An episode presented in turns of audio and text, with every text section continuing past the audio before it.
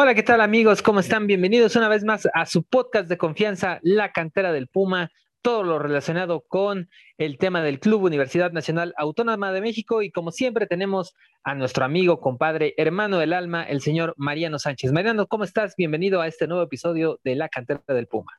Querido José Iván, eh, con mucho gusto de estar acá, temporada 3, episodio 2, vamos a ir llevando la cuenta para, para que vean que somos constantes y que no, no se nos olvida.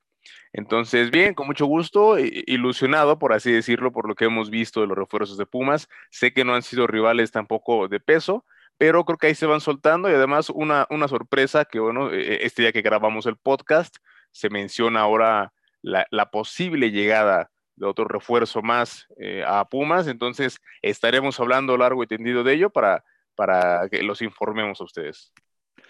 Totalmente de acuerdo. La verdad es que sí, hoy, hoy se anuncia un refuerzo. Ya vamos a estar hablando más adelante sobre él. Pero primero vamos con lo que fueron los dos últimos partidos de pretemporada de Pumas. Eh, ya con un equipo prácticamente armado. Lilini ya los tenía casi a todos, a excepción de uno que nos enteramos hace dos días que lastimosamente eh, tiene coronavirus y por eso no pudo entrar a San Antonio, que es eh, yo, José Rogueiro fue el hombre que no pudo viajar porque le, dio coronavirus. Eh, le, dieron estos 15 días para que se pudiera recuperar y yo creo que en próximos momentos ya va a estar en, los entrenamientos, pero eh, casi tiene el, plantel completo y primero vimos un buen encuentro eh, el viernes pasado contra el San Antonio FC. empezó Lilini con un equipo lleno de canteranos, con Emanuel Montejano de titular, prácticamente. También vimos a Saucedo, vimos a, eh, en algún momento vimos a Saucedo, vimos a Montejano, vimos a Marco García, a Mauri García. Eh, y también a estos dos hombres que pueden ser los defensas, como es eh, este Ricardo Cariño, que podría estar ahí muy cerquita de ser el próximo titular, porque recordemos que Johan Vázquez va a estar en Tokio 2020. Y bueno, la verdad es que las sensaciones fueron buenas. Pumas gana 4 por 2, remonta dos veces. Eh, recordemos que primero fue eh, el gol de, del San Antonio FC. Eh, un, equipo que, bueno, a final de cuentas juega en la UCL, USL, que sería como la segunda división de Estados Unidos pero a pesar de todo tienen una infraestructura impresionante. Vimos, eh, si ustedes pudieron ver la, transmisión del partido por Facebook, tienen una, una infraestructura impresionante para ser de segunda división. Bueno, empiezan ganando con un error defensivo. Vimos al Chispa Velarde como central. Estuvo bastante extraño también esa, esa tirada de, Andrés Lilini. Y bueno, eh, después de eso, eh, Pumas logra eh, empatar primero en un disparo eh, de Saucedo que rebota al portero y a Mauri García no la piensa, entonces viene el empate. Después otra vez tiro de esquina, el, defensa, un defensa gigantesquísimo que le, sacaba dos, dos cabezas a Emanuel Montejano, al final remata y 2-1. Pero en los cambios, cuando vienen eh, ya los cambios de medio tiempo, Lilini trata de sacar al cuadro que podría ser el titular, ya con Igor eh, en el medio campo, con Lira, con Juan Dineno, con Washington Corozo.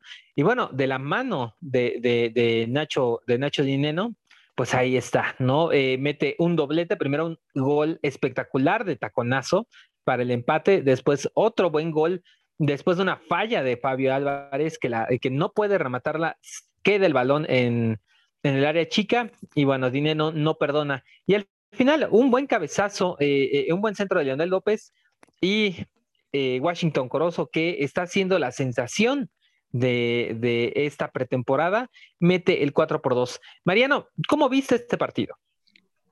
pues bien, mi querido José Iván, la, la, verdad el primer tiempo lo estuve ahí medio viendo porque estaba con algunas cuestiones de chamba, pero sí lo estaba viendo por momentos. Creo que ahí el San Antonio aprovecha que Pumas no tenía la gran mayoría de titulares, que, no estaban los hombres de peso.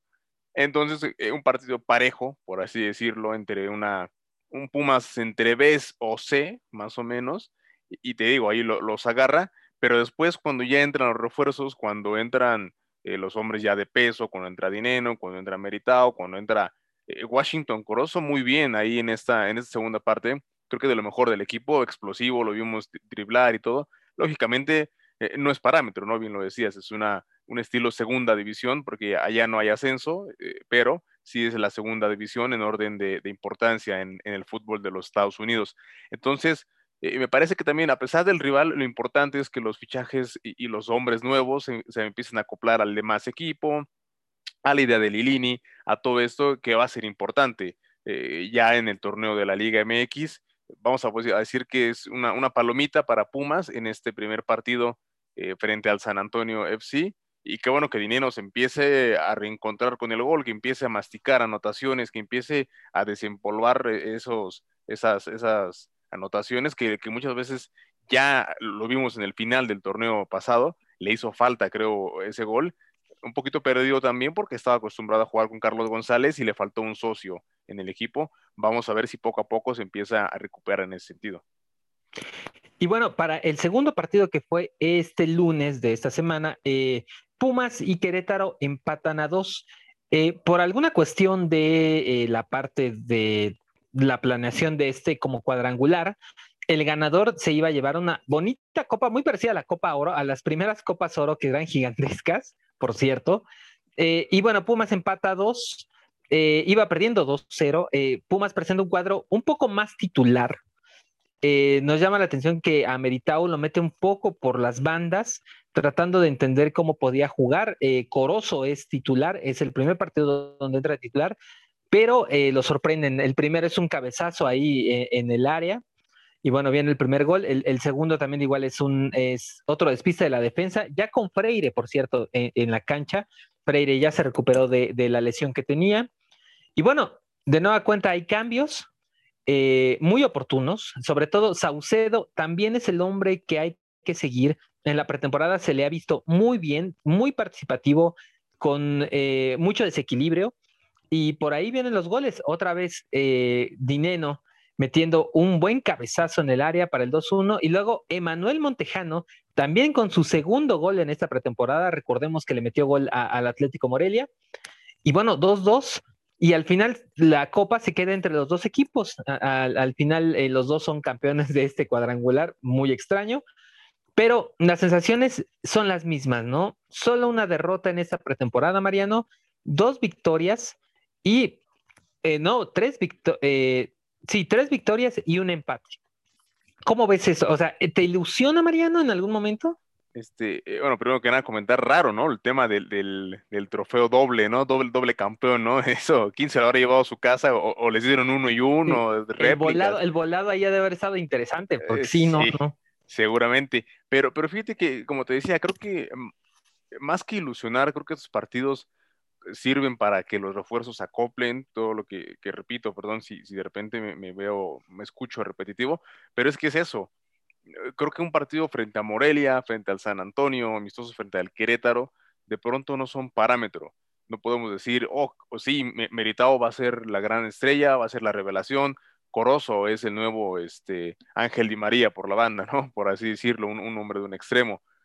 Creo que vamos a tener que esperar a, las primeras cinco jornadas de la Liga MX, que, en teoría pues son un calendario eh, a modo, eh, por así decirlo. A veces en el papel pintan rivales que son fáciles y no lo son. Digo, Pumas va a enfrentar a Atlas, va a enfrentar a Monterrey, a San Luis, a Querétaro, a Necaxa y a Puebla. Creo que después de esas seis jornadas vamos a ver realmente si el equipo puede competir. Si no puede sacar buenos dividendos de estos primeros seis partidos, entonces yo creo que va a ser muy complicado que, que, Universidad pueda competir frente a Cruz Azul, frente a la América, frente a los Tigres, frente a Monterrey, nóminas importantes que además están reforzando creo que para comenzar a ilusionarnos habrá que esperar estos seis primeros partidos eh, de la Liga MX.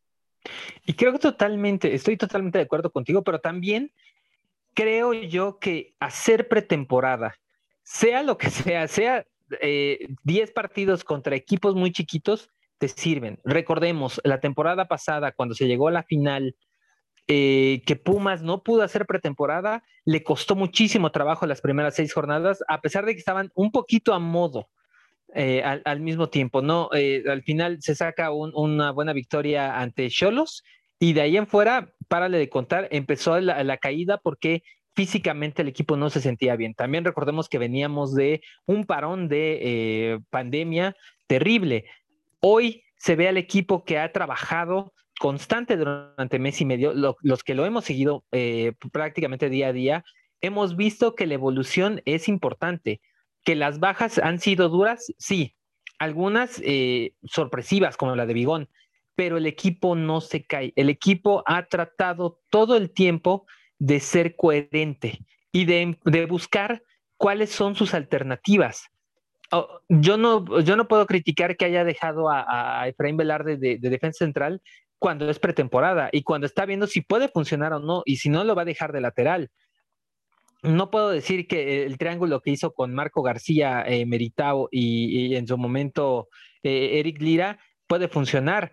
También hemos visto que eh, está el caso de Fabio Álvarez, que de nueva cuenta hemos visto muchos altibajos. A veces puede dar cosas buenas, pero sigue teniendo una tendencia a la baja. Y lo ha dicho Lilini en varias entrevistas. A él le convence, él es parte, ¿qué piensa o está culpando un poco a las redes sociales y algunos medios de comunicación que lo están reventando. Entonces, ojo, ojo, ojo. Eh, yo creo que hacer una pretemporada es importantísimo para el entrenador, para los jugadores, para el eh, cuerpo médico, los, los, preparadores físicos, porque saben dónde están las condiciones, ¿no? De cada quien, de cada cual. Y sí tenemos que destacar de toda esta pretemporada, yo creo que cuatro jugadores, y no sé si estés de acuerdo conmigo, Mariano, eh, para mí es Dineno, que está recuperando el gol, es importantísimo. Washington Corozo, que no sé si, si entre como titular, pero por lo menos de, de, cambio puede ser muy importante la velocidad que tiene. Lo de Marco García es bastante bueno. Habrá que darle tiempo porque también él está saliendo de una lesión muy grave y muy importante, y aún así se ha visto muy bien. Y creo que Saucedo, en las condiciones como va, lo ha hecho bastante bien. Y como el quinto, lo voy a poner al quinto, Igor Meritao, que ya conocíamos de sus condiciones, que se le había eh, criticado mucho por, por el equipo donde venía, y hoy por hoy creo que va a ser el pilar importante de Pumas en la media cancha.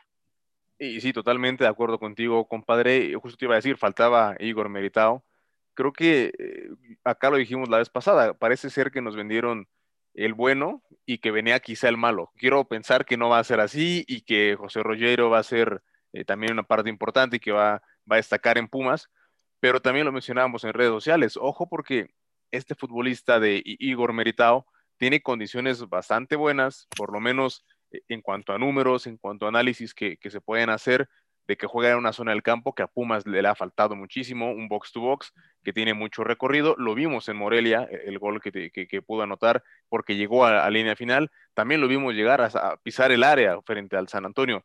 Quizá ya en partidos de Liga MX más complicados, donde obviamente no va a poder estar subiendo y bajando y descuidando la zona, depende cómo el sistema de juego de Pumas, quizá no lo veamos pisar tanto el área, pero sí es para destacar este futbolista. Y los demás, totalmente de acuerdo.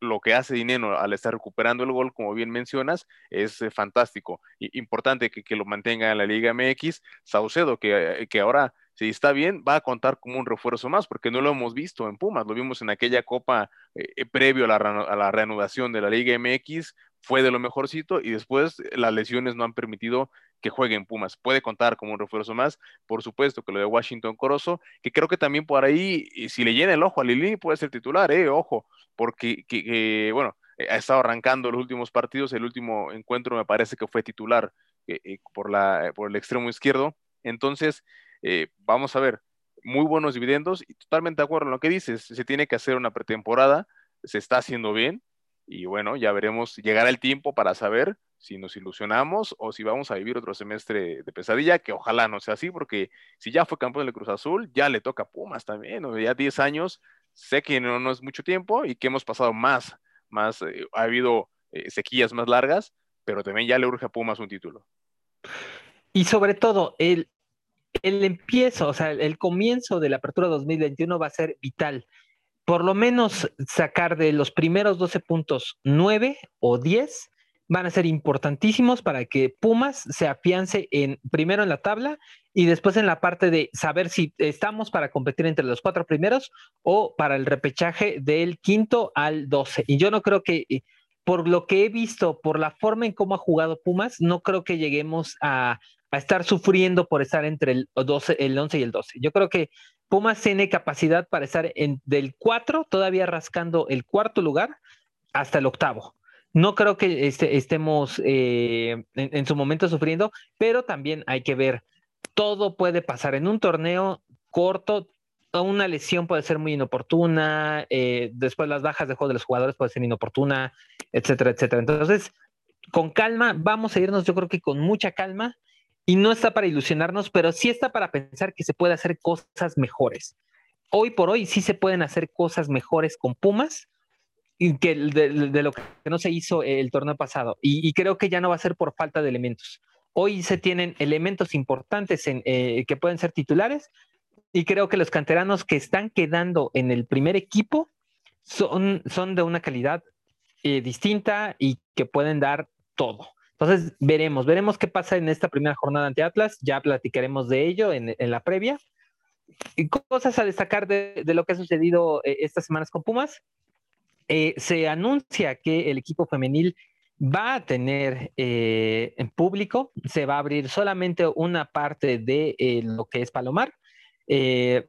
con eso también Pumas anunció el tema de una nueva forma de vender boletos, una nueva forma de boletaje controlada por ellos, que va a ser muy parecida a, lo que hace ahora los sistemas de cine, ¿no? Tú escoges tu lugar, tú escoges tu segmento donde quieras estar, escoges los boletos y ya te pide eh, la, el pago, ¿no? Y todo lo tienes mediante una aplicación que van a ser códigos QR y así vas a poder pasar. Eh, parece ser que con todas las medidas sanitarias, no sé por qué no van a abrir todo el estadio sabiendo que se necesita sana distancia todavía por esta tercera ola de coronavirus, pero al final deciden ir eh, con, este, mm, eh, con este cuadro del PBT, del Palomar. Y bueno, los boletos muy accesibles, Mariano. Sí, ojo, eh, ojo, José Iván, que, mientras estamos grabando este podcast llega, llega la información, ¿no? Porque la información es veloz y nos agarra justamente grabando. No va a abrir Pumas para el primer partido ni para el segundo la Ciudad de México, ni, el Estado de Azteca, ni Ciudad Universitaria van a abrir las dos primeras jornadas, por lo que justamente tú comentas, el aumento de casos de COVID, que, las últimas semanas han estado eh, impresionantes, al grado que estamos llegando al pico cuando estábamos en marzo, en enero. Entonces, eh, lamentablemente, el regreso a CEU se veía muy cerca, va a tener que esperar, no van a volver contra, contra el Atlas, ni tampoco en la jornada 2 es lo más probable. Entonces, parece que hasta finales de agosto es cuando, eh, mediados de agosto, la Liga MX podría abrir sus puertas en, la Ciudad de México, dependiendo cómo siga la pandemia. Y qué pena, qué pena de, esa información, porque creo que Pumas estaba muy esperanzado por todo el esfuerzo que está haciendo económicamente para que se abriera el estadio. Vamos a ver si todavía queda en pie lo de la Liga Femenil. Yo creo que eso sí va a quedar en pie. Eh, van a poder ver a las chicas contra el equipo de Necaxa pero es un golpe fuerte, fuerte, pero previsible. Recordemos que esta pandemia no ha sido fácil y que todo el tiempo ha habido picos, picos importantes. Y hoy tenemos una tercera ola porque hay una nueva variante del coronavirus que está siendo muy silenciosa, que está siendo muy eh, contagiosa y que ahora le está dando a quien no le daba antes, que eran los jóvenes. Entonces, eh, que son literalmente el 60 o el 70% de los que van al estadio a ver a Pumas. Entonces, va a ser un golpe importante. Pumas ya contaba con eso, incluso habían dado ya la... Eh, los boletos de los trabajadores. Los que tenían los, boletos de los trabajadores, además de los de los abonados, que ya te iba a decir Mariano, que, que por fin habían dado avisos de qué había pasado con el abono y les iban a dar la entrada a los primeros cuatro partidos de local para Pumas, pero con esto van a tener que eh, redoblar, incluso eh, en alguna entrevista, sobre todo la, que vimos con Brian Sales en Análisis Puma, vimos que eh, Jesús Ramírez estaba muy emocionado de que se abriera el estadio y hoy por hoy freno de nueva cuenta. Entonces, oye, hay que ver, hay que ver qué sucede. Oye, y también, o sea, no quiero este, pensar mal, ni mucho menos, pero obviamente, bueno, se da esta decisión de que los abonados tengan acceso a los primeros cuatro partidos. Está perfecto, digo, por lo menos ya respondieron, pero si te das cuenta también son partidos pues muy poco atractivos, ¿no? Es Atlas, Querétaro, San Luis y Puebla. ahora con esto que, no va a abrir Ciudad Universitaria, los partidos que, le podrían dar a los abonados, pues va, a ser eh, San Luis, Puebla, Chivas y Santos. Un, partido importante como es el de Chivas. Y, ojo, yo creo que seguramente esto no lo tenía contemplado en Pumas, porque obviamente es una taquilla importante cuando viene Chivas y no la van a tener porque seguramente muchos, muchos abonados, hay, muchísimo abonado. Entonces, quizá no quiero pensar mal, eh, bueno, dijeron te los vamos a dar porque son partidos que, no tienen tanta convocatoria, leves, y ahora pues ni modo, van a tener que respetarlo eh, contra Chivas, contra Santos y los otros dos que, que mencionamos.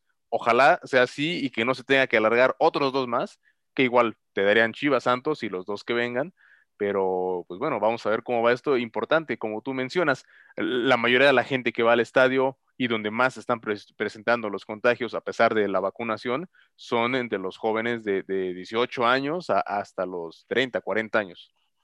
Que todavía no han sido vacunados. Entonces, mientras el esquema de vacunación no avance en la Ciudad de México, que eso es lo que les importa muchísimo, Recordemos que la Ciudad de México es de las más golpeadas en el, en el país por esta pandemia y que ahora está teniendo este pico de contagios y que es más peligrosa. Entonces, no creo que se quieran, eh, a, pesar de que ya la economía está un poco avanzando y que no quieren frenar esto, pues obviamente hay cosas que tenemos que, evitar. Así que yo, yo les diría a, a, todos los que nos escuchan que de nueva cuenta pónganse el cubrebocas, no se confíen, si están vacunados, eso no les exime de ser, eh, de contagiarse y de ser asintomáticos o que les dé eh, de una forma leve. Así que hay que parar este freno. Queremos ver a Pumas con este nuevo sistema que, está implementando Pumas y que hay, que decirlo también, se acaba una parte de la mafia de Pumas con eh, la salida de Ticketmaster de esto, cuando Pumas va a tener el control total de sus el control total de, sus entradas. De, sus boletos, de sus entradas. Eh, ellos pueden eh, ya cobrar sin, sin eh, cargos por servicios, nada de eso. Entonces, toda esa taquilla le va a llegar directamente al Club Universidad. Eso, es algo bueno, Eso es algo bueno, por supuesto. Buenísimo. Entonces, por eso hay que cuidarnos más, porque si le queremos, ahora sí que si quieren apoyar al club, lo importante es, es que nos cuidemos mucho, o sea, que no, que no le frenemos a esta parte de los cuidados. Por cierto, esta semana también ya vimos lo que es la nueva playera de Pumas, una playera que realmente se ve muy bonita. Recuerden que yo tengo una, un veto a, Nike desde hace mucho tiempo porque no me gustan sus playeras, se me hacen con diseños que no me han eh, hecho vibrar, a excepción del, del mural de, Ciudad Universitaria que me fascinó. Esa tengo las, las este, dos playeras eh, aquí en mi colección. Y yo creo que esta, esta me, me gusta mucho porque eh, una simboliza, yo creo que la parte clásica de Pumas, la de local, que es blanco con, con dorado, con estos vivos a los lados, que mucha gente piensa que es como de secundaria, de telesecundaria. No, no, no tanto, pero bueno, ahí, ahí está. Y la segunda, que es con el estilo tipo piedra, como un estilo de, que estar en piedra, ¿no? Y azul, igual con el puma dorado y con obviamente nueva tecnología, una tecnología que eh, están diciendo que es eh, con botellas desechables, eh, está, está hecha una cierta cantidad con, con, ese material reciclable, entonces, bueno, ya, ya está eh, prácticamente en venta en tienda Pumas y en la aplicación de Nike, eh, donde también sacaron otros varios modelos de fanware muy interesantes. Pero al final, eh, este es un comentario muy, muy tirado así. ¿no? Digo, si ya la, botella, botella de reciclables, la de eh, prácticamente. Eh, sí, por ahí, compadre, te perdí un poquito, te me, como que te friseaste, te hiciste como robot, no sé, no, ah, no, alcancé a escuchar bien, bueno, estaba escuchando lo de, la, lo de la playera, pero que decías que era de lo de las botellas, ahí te perdí, pero bueno, ah. no sé si, si me pediste mi opinión, no, no escuché. Perfecto, sí, sí, sí. No, lo que decía es que si se hicieron las botellas, si se hicieron estas playeras con botellas PET, pues ¿por qué no bajar un poco el precio? A final de cuentas lo hicieron reciclable, ¿no? Podríamos bajarle un poquitín el precio. Recordemos que está costando 1.600 pesos la playera 1700 la de portero y eh, también las, las nuevas chamarras están en 1800, 1900. Pero ¿te gustó a ti la playera, Mariano? La verdad, sí, me encantó. Me, encantó la playera. Creo que es muy bonita la azul. Eh, sobre todo, creo que sí es algo diferente a lo que veníamos viendo. Eh, me, da más o menos entre los colores. Me da. Se parece a una del Real Madrid de hace la temporada pasada, que era azul con dorado, totalmente igual, como un tipo de. Un detalle como de. La del Real Madrid tenía como rayitos. Esta de, de los Pumas trae como grecas de, la cantera, como de la piedra, ¿no? Quiero, quiero imaginar. Entonces me gustó. Eh, eh, lamentablemente, creo que yo como aficionado, tú me conoces que, igual, así como tenemos a nuestro gran amigo Mario Gómez, que también es un adicto a comprar playeras y la que sale el mismo día ya la tiene, ¿no?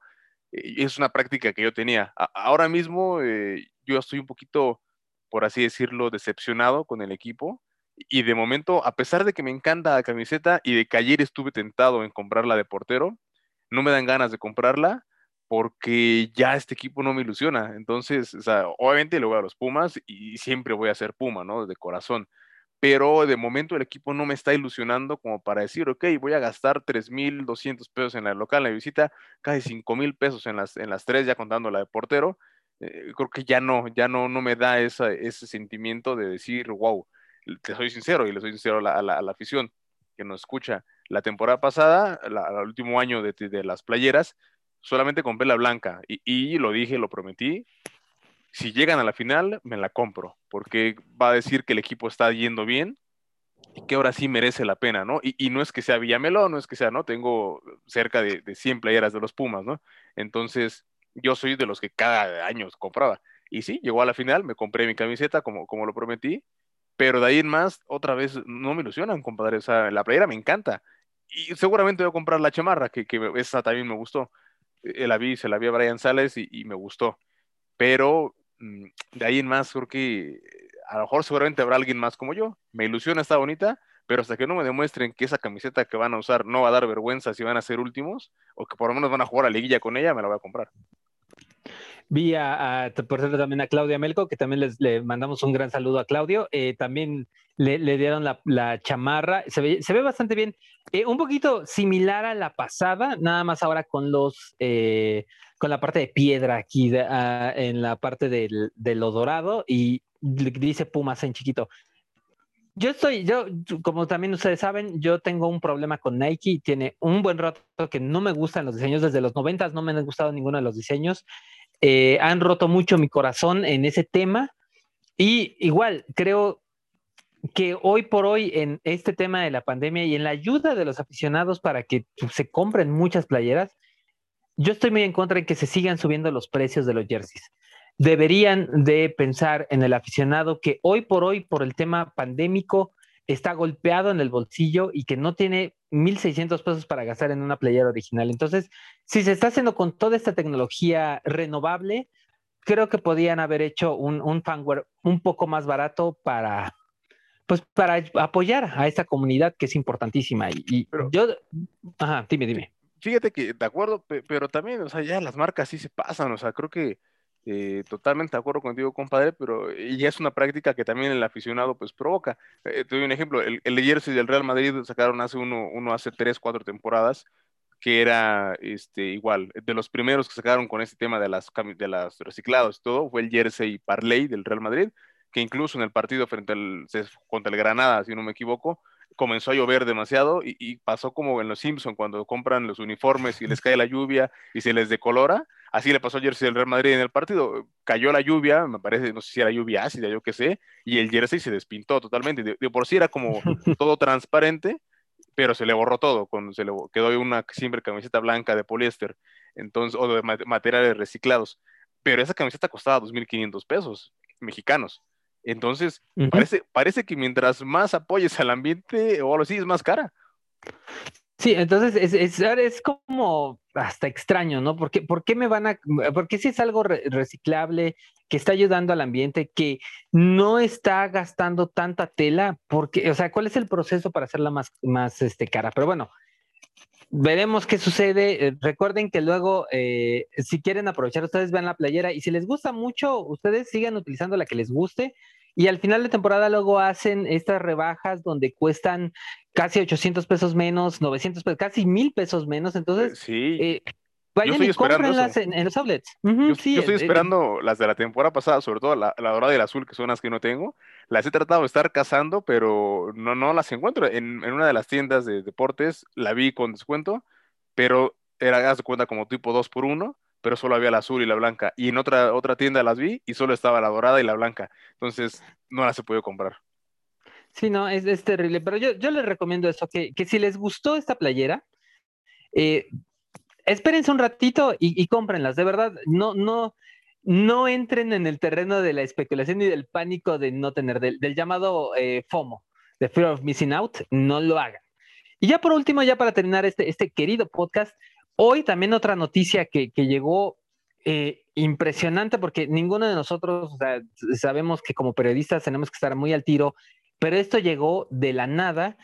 El jugador ítalo argentino Cristian Batocchio va a viajar aquí a la Ciudad de México y va a hacer exámenes médicos. Después de hacer exámenes médicos, el club le va a ofrecer un contrato y ya después de firmar el contrato podríamos decir oficialmente que es nuevo jugador de los Pumas. Pero por lo pronto lo anuncian, lo anuncian de una manera como preventiva, como una manera como de no oficializarlo, pero sí decir, oigan, este jugador va a hacer una prueba física, sabemos de sus condiciones, eh, si la pasa eh, satisfactoriamente, eh, yo creo que van a evitar un poco también el tema de COVID. O sea, si, si, si da positivo por COVID, no van a poder hacer nada, pero si, si las pruebas físicas van bien, él eh, se va a quedar. Se llama Cristian Batocchio o Batocho, eh, tiene 29 años, es italo-argentino, en algún momento estuvo en eh, la sub-20 de Italia con Luigi Di Baggio, aquel jugador que falló aquel penal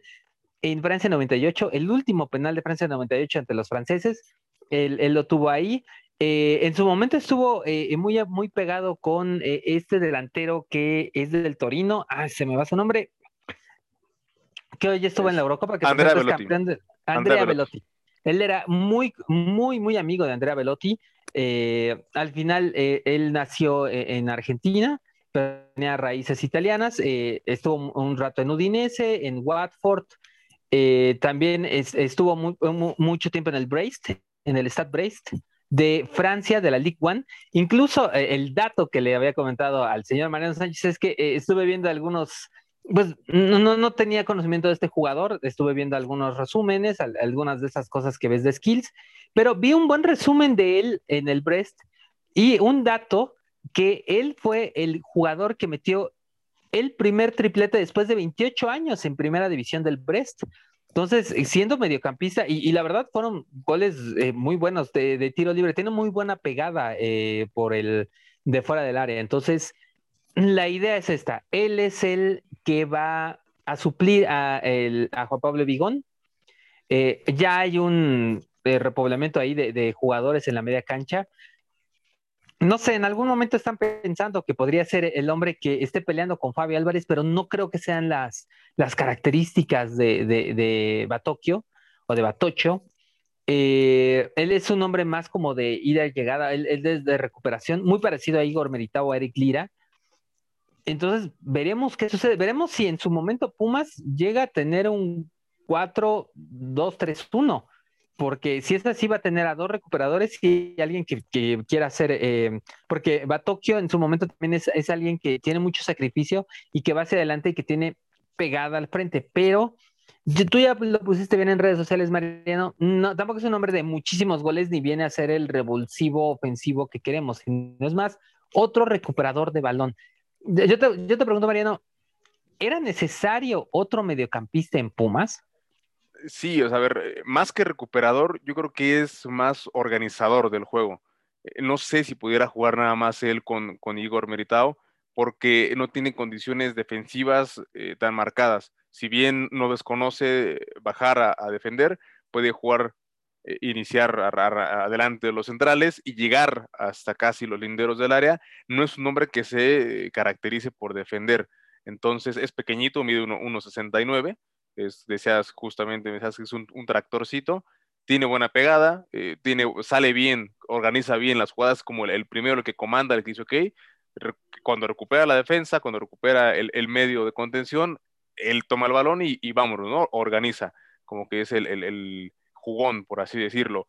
Entonces, creo que las condiciones eh, son parecidas a las de Bigón, tal vez, que llega Bigón todavía con más gol, con más llegada todavía.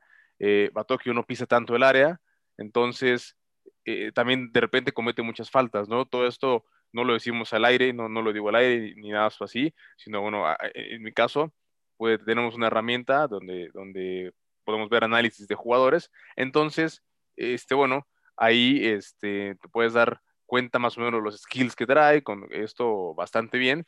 Entonces, pues sí, es un futbolista que, que pierde poco el balón, casi no le sacan tarjetas amarillas, eso es importante, eh, pero y también tiene un buen tiro lejano, tiene un buen toque de balón.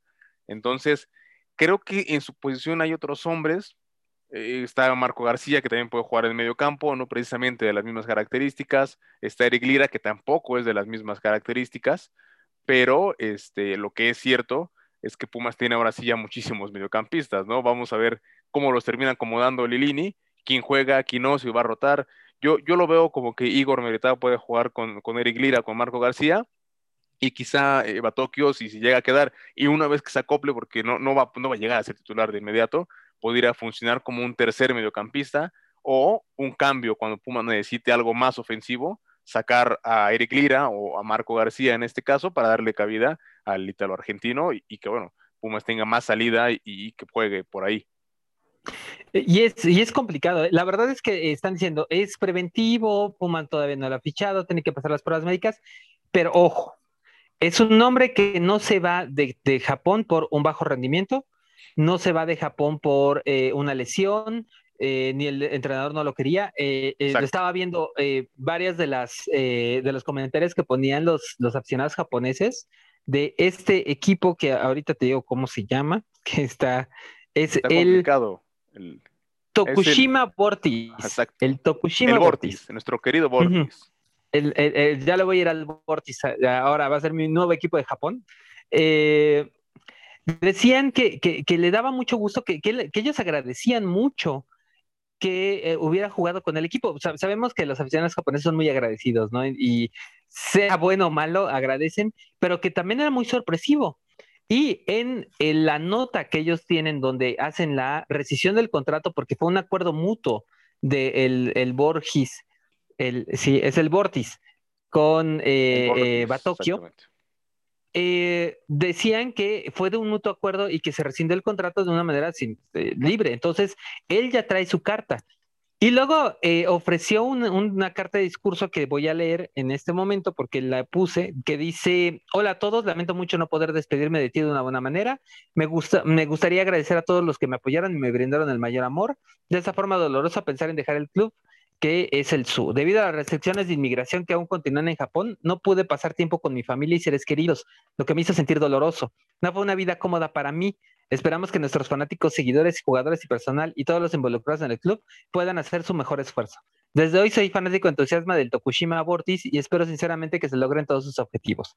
O sea, no fue por un tema tanto de bajón, sino fue un tema más familiar. Yo no sé si en su momento Pumas le está ofreciendo que, su familia venga a vivir a la Ciudad de México y los tenga más cercanos, pero también las restricciones de México hoy para la pandemia son muchísimo menos agresivas que las son de nulas.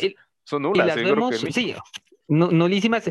Mientras que vemos cómo está pasando los, los eh, atletas que van a ir a Tokio 2020, tienen que hacer 15 días de em, eh, cuarentena, les están haciendo todo el tiempo eh, pruebas, eh, PCRs, etcétera, etcétera. Entonces, sí ha de haber sido complicado en el entorno de Batquio y yo creo que la oferta de Pumas le llegó como anillo al dedo. Entonces, no sé si estoy muy seguro, pero creo que un 85% de que lo va a firmar Pumas lo va a firmar Mariano. Sí, exactamente.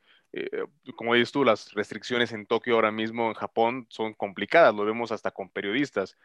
viendo las finales de la NBA, ayer eh, miércoles, decían Enrique Burak y Eric Fisher, me parece, no Eric Fisher, este, de Memo Schutz, perdón, Eric Fisher, ya más, todavía más vieja escuela, este, que están, este, estaban transmitiendo las finales de la NBA desde el cuarto de hotel en Tokio, en, plena cuarentena, o sea, mientras sean cuarentena, eh, tuvieron la oportunidad de montarles como un tipo de estudio para que pudieran transmitir y con pruebas a cada, cada día, allá no son, no son PCRs, lo que platicaban, allá son con saliva, les van haciendo las, solamente meten su saliva en un, en un tubito y es lo que van analizando, pero sí, y por ejemplo, me parece que los turistas, que los periodistas, perdón, no pueden hacer turismo y son unas, unas restricciones tremendas ah, y, y es un estado de alarma ya. Entonces yo creo que por esa razón sí a Tokio estar solo en una cultura que no es la tuya, sobre todo la japonesa, que es complicada para mucha gente por la cuestión del idioma y demás, seguramente eh, pues, tiene que ir. Y acá en Puma seguramente va a caer bien porque es el idioma español, no hay restricciones, su familia va a poder venir sin ningún problema. Y bueno, acá lo esperamos con los brazos abiertos, esperando que, que tenga un, buen paso por el club universidad. Sí, entonces yo, yo creo que no va, no va a tener problemas de pasar los exámenes físicos. Pumas tiene o tendría ya con un 70, 85% eh, a un nuevo jugador. Está bien. Recordemos que esa era una de las, de las cosas que se le recriminaba al club, que no fichaba. Ahora con estos nuevos eh, patrocinadores que tiene y con nuevos aliados estratégicos, incluido una empresa especialista en eh, captación y eh, análisis de eh, jugadores, yo creo que le han de haber dicho, oye, este jugador está casi libre, vente, tráetelo para acá. Y si es de esta, de esta nueva alianza que tienen con esta empresa, estaría impresionante, sería muy bueno y entonces estaríamos hablando de que todas estas alianzas funcionan. Pero bueno, con esto terminamos este podcast. Muchísimas gracias, Mariano, por estar hoy por hoy en la cantera del Puma. Querido José Iván, amigos que nos escuchan, gracias a ustedes por, por estar acá presentes. Y ya saben, manden los comentarios, ahí comenten en las redes sociales qué, qué les pareció la cantera del Puma, que, cualquier duda que tengan acerca de los futbolistas eh, que, llegaron a Puma, sobre Batokio, lo que deseen, ahí estamos para, para servirles. Recordemos que, eh, ¿cuáles son tus, tus redes sociales? Arroba as-m Sánchez, ahí me pueden encontrar en Twitter para platicar de, Pumas y de todo lo que quieran. Eh, mi nombre es Iván Ruiz, me pueden encontrar en arroba del desconocido. Recuerden que Mariano Sánchez escribe en As México, yo escribo en Babel México, los dos mejores medios para eh, saber todo lo último de Pumas UNAM. Eh, también hay que recordar que tenemos a unas cuantas amigas que son Pumas en la piel, Rock Cerveza y Pumas, Goya Pumas, que realmente siempre nos están apoyando y muchísimas gracias porque queremos saber su opinión. Ya vimos que ya en la encuesta que hicimos dicen que les gusta más el podcast, pues les hacemos podcast entonces para que estemos bien, aunque sí les vamos a hacer unos spaces. Claro, cuando ahí Claro, exactamente. Algunas transmisiones de spaces, algunas transmisiones de Twitch, ya tendremos algunas algunas sorpresillas. Pues muchísimas gracias, Mariano, nos vemos la próxima semana. Nos vemos la próxima semana, querido Iván, y hasta luego. Y síganse cuidando para que pronto podamos volver a Puma, al estado de Pumas y que no se aplace más este regreso. Recuerden, recuerden, sigan utilizando cubrebocas, sigan utilizando sana distancia. Esto no se acaba. Creíamos que estábamos cerca de regresar, pero si se siguen cuidando, no vamos a tardar más. Y vamos a tener hasta mejores cosas. Van a ver. Muchísimas gracias. Un saludo. Cuídense. Hasta luego.